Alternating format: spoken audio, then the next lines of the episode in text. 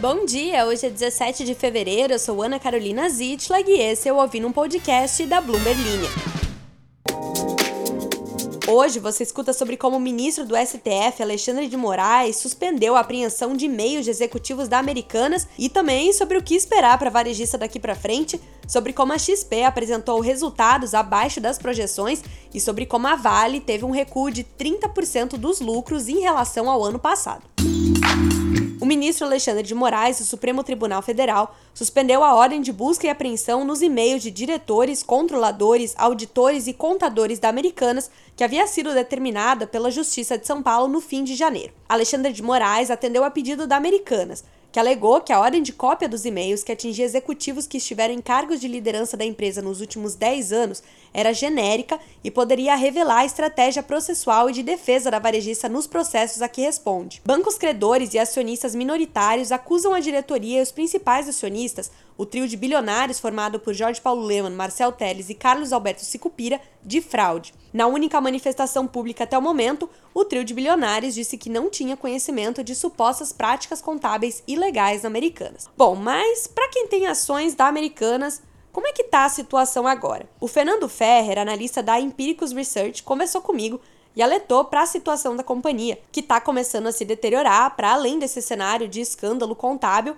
em termos agora de vendas. Notícias mais recentes indicam aí uma queda de volume de acesso no site e nas vendas das lojas entre 50% e 60%, né? Então, de uma forma bem intensa em janeiro. É, acredito que isso vai é, até se acentuar em, em fevereiro. E continuando a saga, também nessa quinta-feira, a empresa disse ter apresentado a credores um plano envolvendo um aporte bilionário pelos acionistas de referência, além da recompra e conversão de dívida.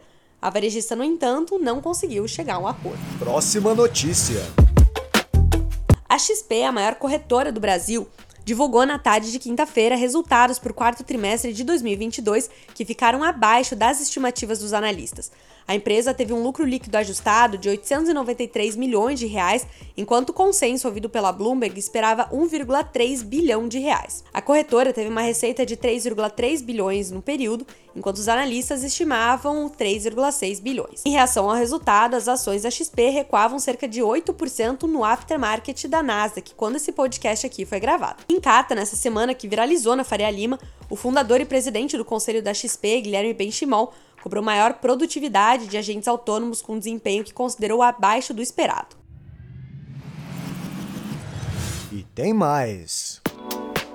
A Vale registrou no quarto trimestre um lucro líquido de 3,7 bilhões de reais, correspondente a uma queda de 30% em relação ao mesmo período do ano passado, segundo a companhia em balanço enviado à Comissão de Valores Mobiliários nesta quinta-feira. A receita líquida de vendas de outubro a dezembro alcançou 11,9 bilhões de dólares, uma queda de 9% sobre o quarto trimestre de 2021. A China representou quase 60% desse total. O volume total de vendas de minério de ferro e pelotas do quarto trimestre, de 91,9 milhões de toneladas, cerca de 64 milhões foram destinadas ao mercado chinês.